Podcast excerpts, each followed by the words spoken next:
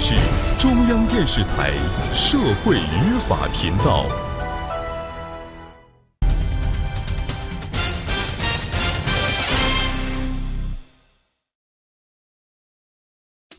深夜遇劫，凶悍歹徒持刀蒙面，暴力胁迫，巨额存款危在旦夕，团伙内讧，惊天反转，嫌疑人卷钱逃走，斗智斗勇，沉着应对，受害人死里逃生，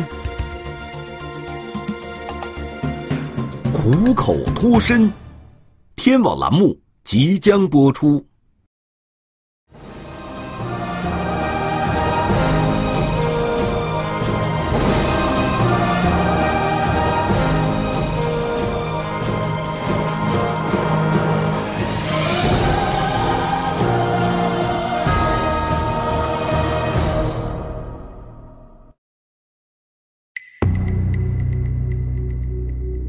二零一八年二月十三日腊月二十八，再有两天，农历新年就要到了。株洲市公安局天元分局也张灯结彩，准备迎接新的一年。然而，上午十点左右，一起重大警情突然出现：一名中年男子和一名中年女子来到刑侦大队重案中队，他们称。遭到一伙持刀歹徒劫持，数张银行卡、大量现金和财物被抢走。说一共被人抢了价值二十多万的财物，价值十万块钱的这个万国牌手表。报案中的男子肖某五十五岁，女子李某四十五岁，两人是朋友关系，都是株洲市本地人。不过，他们所说的劫案发生在两天前。二月十一日晚上十一点左右，肖某和李某在天元区谈完生意，来到停车场准备离开。肖某坐到了沃尔沃轿车的后排，李某则发动了汽车。可是，刚要倒车，李某感到车子被碰了一下，于是便下车查看情况。那个男受害人呢，还在后排座打电话，也不知道外面发生了什么事情，就没有下车。下车后。李某发现旁边一辆银色面包车也在倒车，他的车头碰到了自己车辆的尾部。随后，三名男子从面包车上下来，与他进行沟通。在交涉过程中，其中一人又忽然回到面包车上，启动车辆，调转了车头。他就觉得可能这个时候人多了，对方人多，想有点人多欺负人一样的，他就准备拿电话去报警啊，或者是喊朋友过来帮忙看一下、理论一下这种味道哦。李某的手机放在车上了，他刚转身往回走，两名男子突然从他身后追上来，一左一右紧紧抓住他的手臂，连拖带拽，硬生生的把他塞进了面包车里。他一上车以后就被人先打了一个耳光。就拿一个电击棍电了他一下，他就一下子懵了，紧接着他的头就被死死的按下，双手也被反绑起来。我要抬头也看不到车外面的一切情况。与此同时，在车后排打电话的肖某也被歹徒控制住了。突然来了两个陌生男男子，用尖刀逼着他，劫持了他。左边一个，右边一个，把他夹在中间，他都还完全没反应过来，到底是怎么回事。随后又上来一名男子，坐到了沃尔沃轿车的驾驶座上。一上车以后，然后对他讲一句：“老兄啊，呃，过年了，搞点钱用，啊，配合一下，我不要命，啊，否则呢，别怪我不客气。”肖某不敢反抗，双手被歹徒从身后反绑住。一直把他那个头摁在这个汽车将近底盘这个位置，他就不知道外面的情况。两人被这伙歹徒分别劫持在面包车和沃尔沃轿车内，每辆车上各有三名歹徒，两人负责劫持受害人，一人负责开车。歹徒把他们从株洲拉到了七十多公里外的长沙，一路上歹徒多次暴力殴打两名受害人。并搜走了他们身上的银行卡、手表和几千元现金，逼迫他们说出了银行卡密码。直到次日凌晨三点左右，由于歹徒内讧，两人才得以借机抢回沃尔沃轿车，虎口脱险。于二月十二日凌晨四点三十分左右，返回株洲。歹徒因为什么发生了内讧？他们两人又如何抢回了轿车？刘勇心里还有一个更大的疑问：他们返回株洲后，为什么不在第一时间报警，而是拖到二月十三日才到公安局来呢？他本来打算就是息事宁人啊，花的钱财等于说破财消灾了，因为过年了嘛。这样的事说出去也不吉利。那么又是什么原因，让他们改变主意，最终选择了报警呢？在二月十三号的上午，啊，发现自己原本已经向银行挂失了的那张银行卡又转走了五万块钱，这一下子他就心里急了，害怕了，因为他自己银行卡里的钱比较多，大约有七百万元人民币，价值二十余万的财物被抢，三十个小时后才选择报案。两名受害人遭遇了什么威胁？经历了怎样的思想斗争？这起案件又该如何入手侦破呢？停车位置蹊跷，女受害人引起警方怀疑。为什么那么大的一个停车场，就开到了最角落里面？延迟报案，清洗车辆，痕迹物证难以提取。这个希望泼了一盆冷水一样。自导自演，雇凶寻仇，还是随机抢劫？案件怎么定性，就决定我们侦查方向往哪里进行。虎口脱身，天网栏目正在播出。二零一八年二月十三日中午，受理案件后，刘勇和同事马上赶到案发停车场，调取二月十一日晚上停车场的监控录像。他们重点关注了两名受害人被劫持的过程。当晚，沃尔沃轿车和银色的面包车并排停在停车场的角落里。晚上二十三点零五分左右，面包车首先开始倒车，车头剐蹭了沃尔沃轿车的右后方。女受害人李某下车后开始与他们交涉。面包车上很快下来三名男子。之后，劫持的一幕发生了，这个过程与两名受害人描述的基本一致。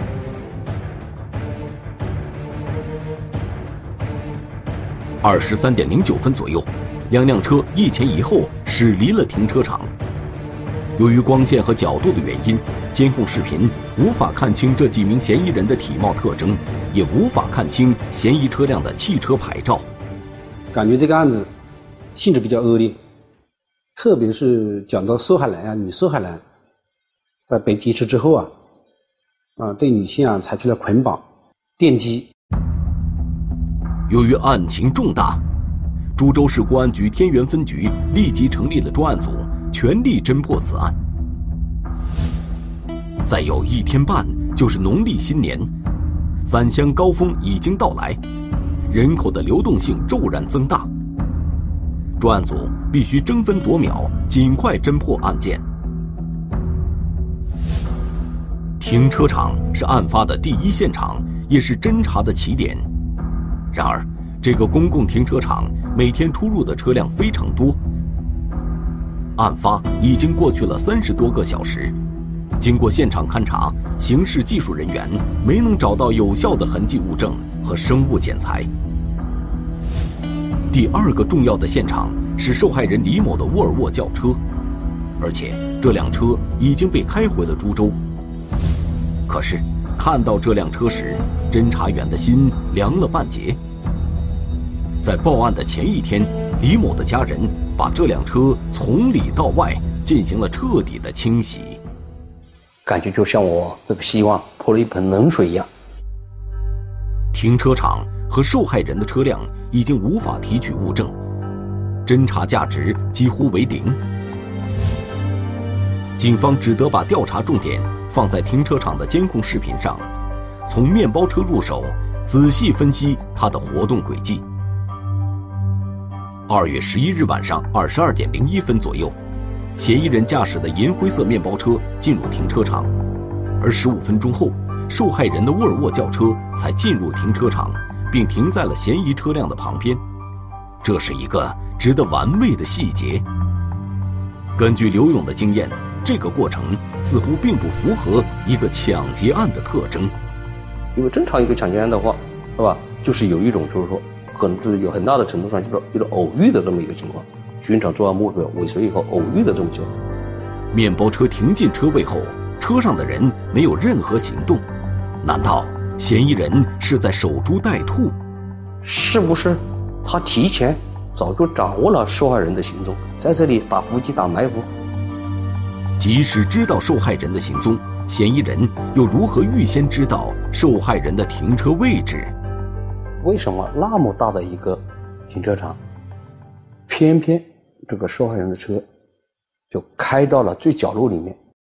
从监控中看，当晚二十二点以后，停车场空出了很多车位，但是李某却把车停在了离出入口最远、最偏僻的角落里，而且紧挨着嫌疑人的面包车停下了。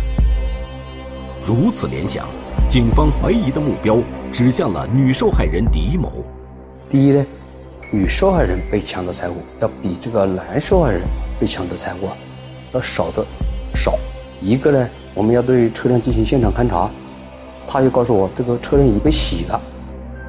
从监控分析，警方难免产生这样的疑问，但在调查的过程中，李某的表现的确像是一个真实的受害者。尤其让我印象最深刻的应该是这个女受害人，啊，她的那从她的眼神里面。我看出了一种仇恨，看中了一种就是说，希望我们公安机关为她做主的这么一个期望。如果两辆车停车的位置只是一种巧合，那么会不会是有人雇凶抢劫他们两人呢？这两个人都是做生意的，再往来做一个调查，看是否有再审的纠纷引起的。专案组分别排查了两名受害人的社会关系、经济关系、债务关系，以及是否与其他人产生过重大纠纷，但是都没有发现可疑之处。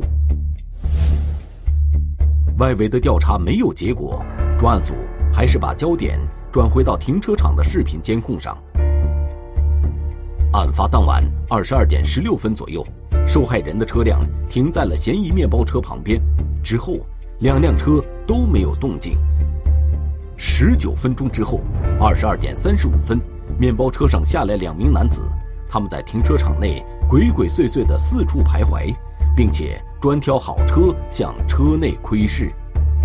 这个停车场周围都是酒吧、歌厅等高档娱乐场所，出入的豪车比较多。从嫌疑人的这个行为看，也许会有另外一种可能。我以为是。砸汽车玻璃、盗窃汽车财物的人，然后转化为抢劫的。不过，接警记录显示，株洲市内近期并没有盗窃车内财物的案件发生。自导自演、雇凶寻仇，还是随机抢劫？专案组对该案的性质一时举棋不定。案件怎么定性，就决定我们侦查方向、侦查手段、侦查的排查范围，是吧？调查的。对象情况都有所不同的。年关将至，办案延迟，嫌疑人众多，案件不易定性。这起案件比警方预想的要棘手得多，专案组倍感压力。过年了，如果我们不抓到人，这四分五散的，过个年以后，这一伙人想把这一伙人再一网打尽，那就难了。从长计议，这起案件的确有与众不同之处。两名受害人是自救逃脱的，他们去了哪些地方？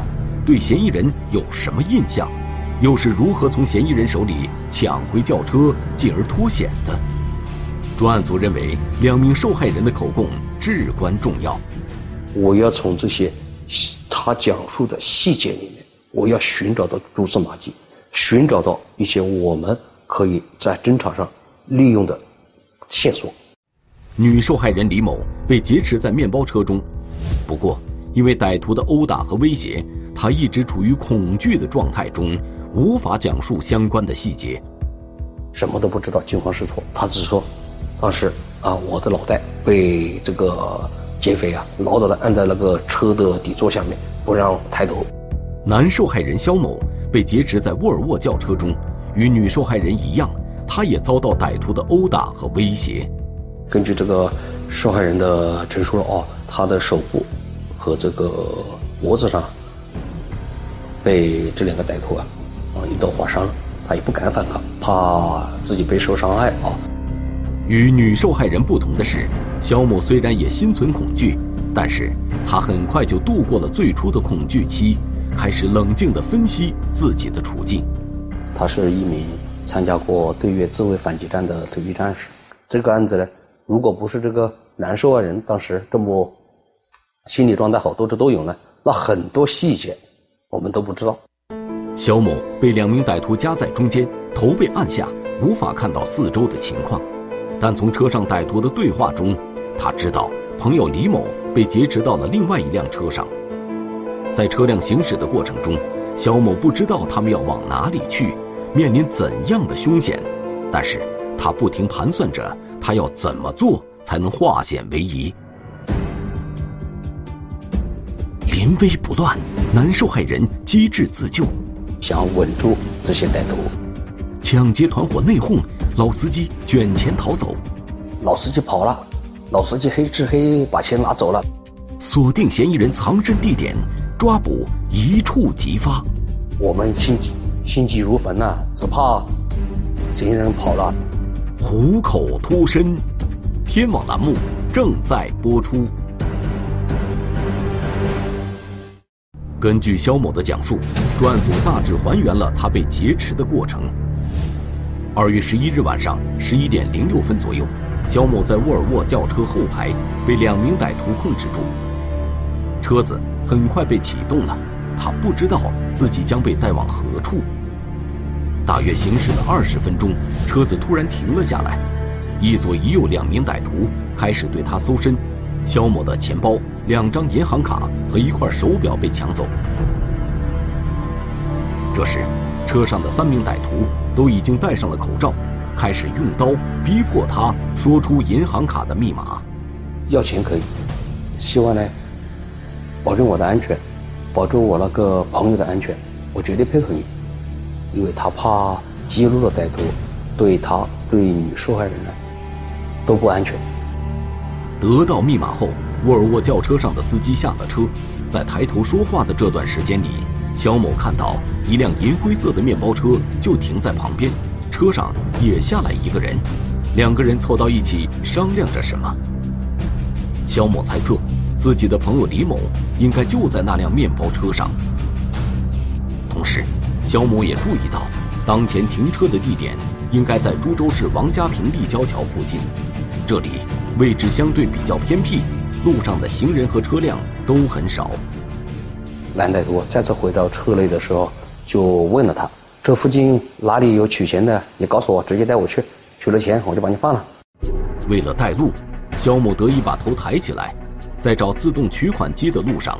两辆车上的歹徒一直在通过手机对话，听上去都不是株洲本地口音，其中一个人带有很重的河南口音，他们互相之间都以外号相称，比如小潘、小胖、木桶等。开沃尔沃轿车的这名歹徒外号叫老司机，似乎是这伙歹徒中的核心人物，应该也是一个指挥或者说是老大这样的一个角色。肖某格外留心这辆车之间的对话，希望从中听到一些有关朋友李某的消息，但提及到李某的只有只言片语，他无法判断李某此时的处境究竟如何。在肖某的指引下，他们找到了一个自动取款机，老司机独自下车取钱，其他人都等在车上。当这个老司机回到车上的时候，就对这个男受害人。来了很凶的来一句：“你老板有点大啊，你骗我啊！你里面那么多钱，骗我说只有七万块钱。每张银行卡每日在自动取款机的取款额度是两万块钱。此时已经接近二月十二日零点，老司机显然不想见好就收。老司机就说：我们一起到长沙去，然后把他们银行卡里的钱再取点出来，到时候兄弟几个分几个一起回家过年啊。”这伙歹徒虽然说要去长沙，但是他们并不清楚路该怎么走，还是让肖某给他们指路。他在这个过程中呢，就认定这个歹徒的摆布了，所以就假装顺意顺从他，想要稳住这些歹徒。所以从这个行为来证明，我们这个蓝少人心理素质是过硬的。在去长沙的路上，歹徒把肖某的手机从车窗丢了出去。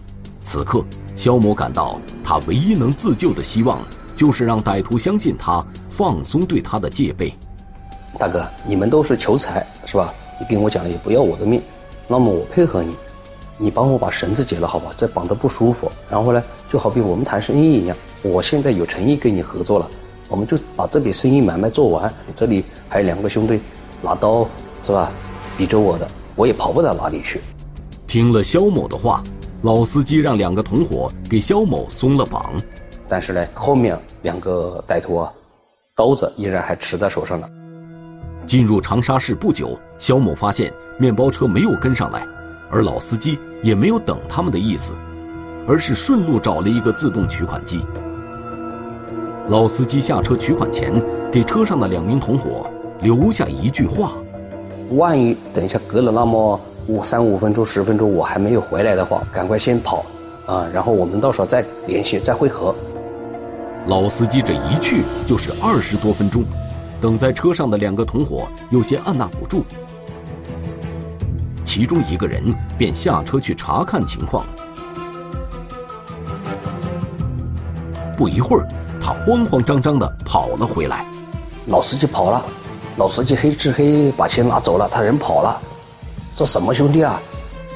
此时，已经慌乱的两名歹徒无暇顾及肖某，丢下他一个人在车上，一起跑去找老司机了。肖某等待的时机终于出现了，他立刻从后排窜到驾驶座上，并反锁了车门。老司机下车时，车辆没有熄火。现在，肖某已经完全控制了这辆车，但是。面包车上朋友李某的安危还不清楚，他不能就此逃跑，而要跟嫌疑人交涉。不一会儿，没有找到老司机的两名歹徒跑了回来，们发现车门已被肖某反锁，气急败坏的在车外拍打车窗。燃烧人，他是跟我讲，他他也不是傻子，这个时候还开门，不等于引狼入室吗？面对紧闭的车窗，其中一名歹徒见势不妙，独自溜走，消失在了夜色里。另一名歹徒还不死心，继续敲打车窗。肖某提出条件，只要歹徒承诺确保面包车上李某的安全，他就不报警了。车外的这名歹徒只得拿出手机联系面包车上的同伙。老司机跑了，你快点来吧。这个女的不要管了，女的不要管了。由于老司机的跑路，肖某感到这伙歹徒似乎已土崩瓦解。面包车上的歹徒答应在长沙马王堆水产市场附近将女受害人放走。听到这个情况呢，那个男受害人就猛地一脚油门。肖某赶到马王堆水产市场附近，果然找到了朋友李某。虎口脱险的两人返回株洲时，已经是二月十二日凌晨四点半左右了。通过肖某的讲述，一些案件的细节清晰起来，案件的性质也明朗了。此时此刻，就体会到了歹徒啊这个图财的意图，作案动机就比较明显了。我就相信他完全肯定了，这是个抢劫案件。专案组要在这些细节中寻找突破口，其中，歹徒让肖某带路去长沙，就是一个重要的提示，至少能反映出来，这伙人。绝对不是株洲本地人，但是他们为什么不在株洲再次取钱，却偏要舍近求远到长沙去取钱呢？那么我大胆的分析，这伙人应该是从长沙来的，或者是说他们的落脚点在长沙，啊，或者是说长沙呢是他们一个下一个中转站，没有跟一起作案的男人打招呼就独自离开。那么这个过程呢，我们分析他们是比较松散的，临时起意纠集的。调查中，图侦组民警已经搜集了大量的视频资料。从银行和道路的监控画面中可以看到，嫌疑人都戴着口罩，也用车辆的遮光板对面部进行了遮挡。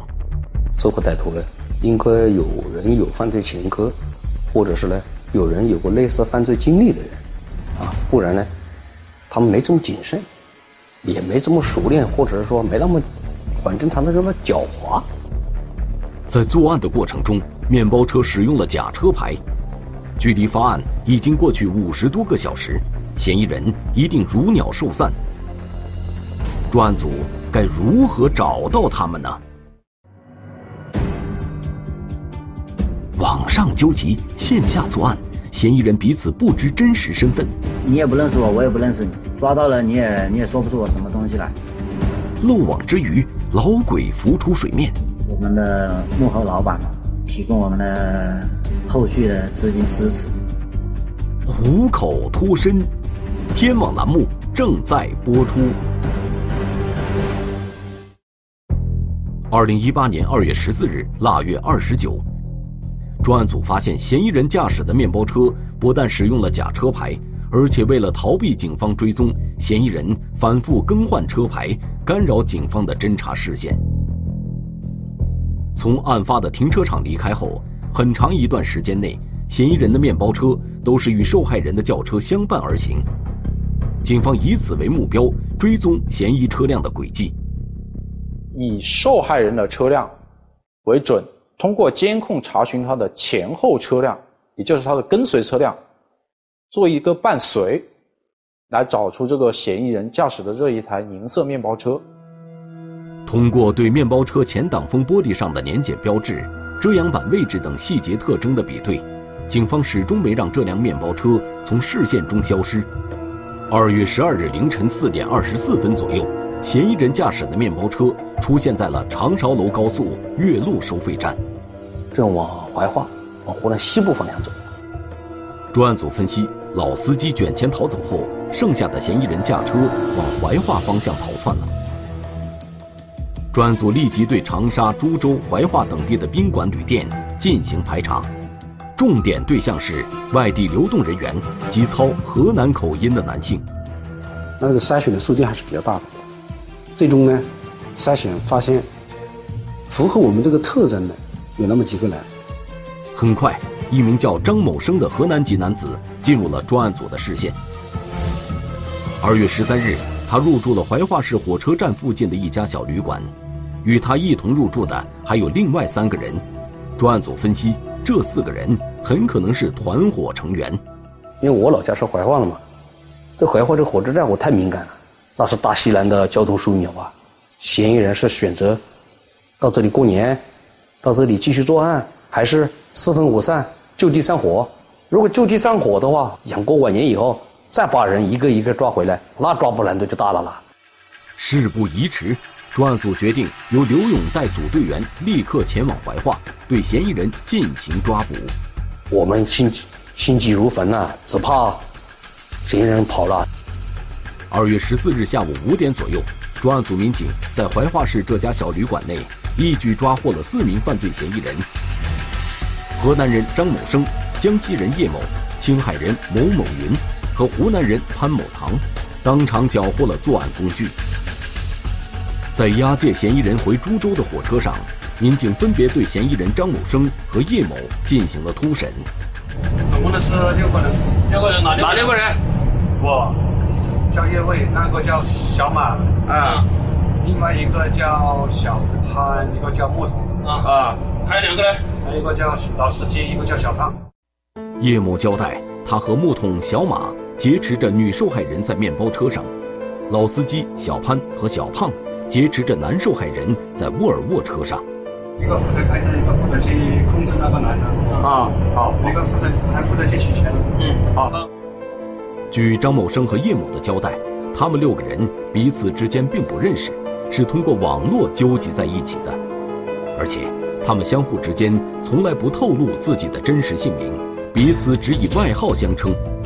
其中，把钱卷走的人外号叫老司机，独自逃走的那个人外号叫小胖。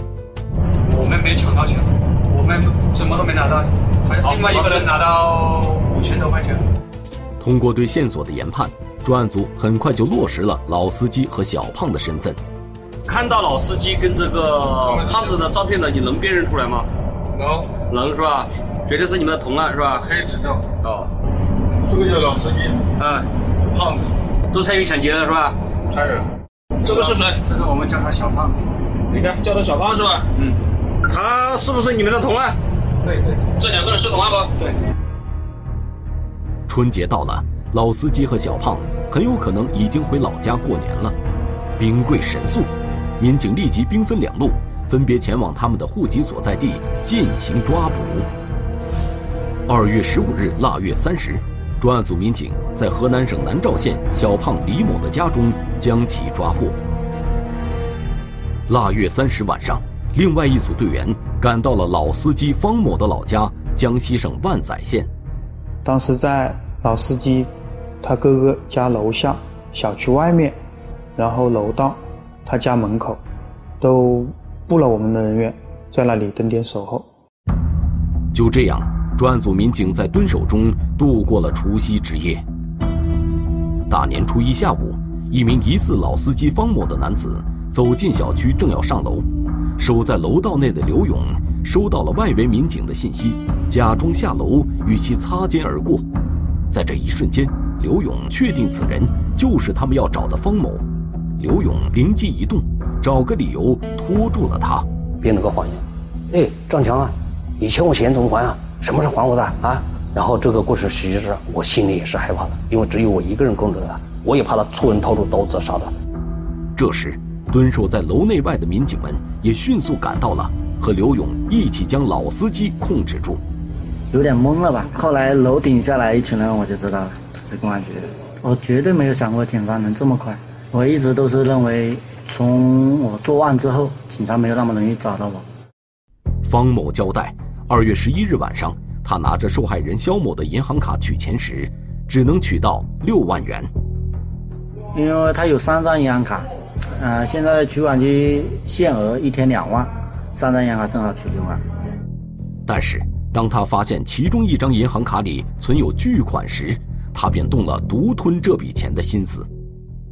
一看是七百多万，当时心里挺激动的，但是也也知道这钱也弄不出来，只是说想着能多能多弄多少就多弄多少吧。他们劫持两名受害人，连夜到了长沙后，老司机方某利用自己再次单独取钱的机会，丢下同伙，带着受害人的银行卡跑路了。在我们的这些作案的同伙里面，基本都是不认识的，不知道姓名，不知道住址，都是抱着一丝希望，就是说做一次，就各走各的，各上火。是你也不认识我，我也不认识你，抓到了你也你也说不出我什么东西来。接着。老司机连夜又转走了男受害人银行卡里的五万块钱。我把五万块钱转进了一个赌博网站里面的。老司机跑路后，这个群龙无首的抢劫团伙也就自动瓦解了。是这样的，老司机已经失联了。我们想这个事情不要进一步扩大了，把尸把把那个女受害人赶紧放。此后。警方又对嫌疑人作案时使用的面包车进行了勘查，提取了有效的痕迹物证，从而证实了这六个人结伙抢劫的犯罪事实。六名嫌疑人交代，他们的作案车辆是由一个外号叫“老鬼”的人提供的。老鬼是这个团伙的主要策划人之一，因为家里有事，老鬼临时退出，没有参与这次抢劫。老鬼。也就是说，我们的幕后老板嘛提供我们的后续的资金支持，给我们购买了面包车以及工具、吃饭啊、住宿等等所有费用。嫌疑人呢，相互并不熟悉，因为这些人都是临时的纠集到一起，作案之后就会立马分开。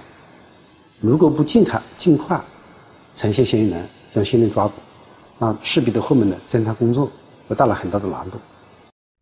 二零一八年三月初，专案组民警在怀化市鹤城区一个出租屋内，将老鬼曾某艳抓获。至此，在这起抢劫案中，包括幕后老板曾某艳在内的七名涉案人员全部归案。从二零一八年二月十三日腊月二十八到二月十五日大年初一，株洲警方快速反应，争分夺秒，在短短三天时间内。成功侦破了这起劫案，警方提醒广大群众，在遭遇危险时，首先要保证自身安全，冷静判断形势，寻找自救时机，之后再及时报警。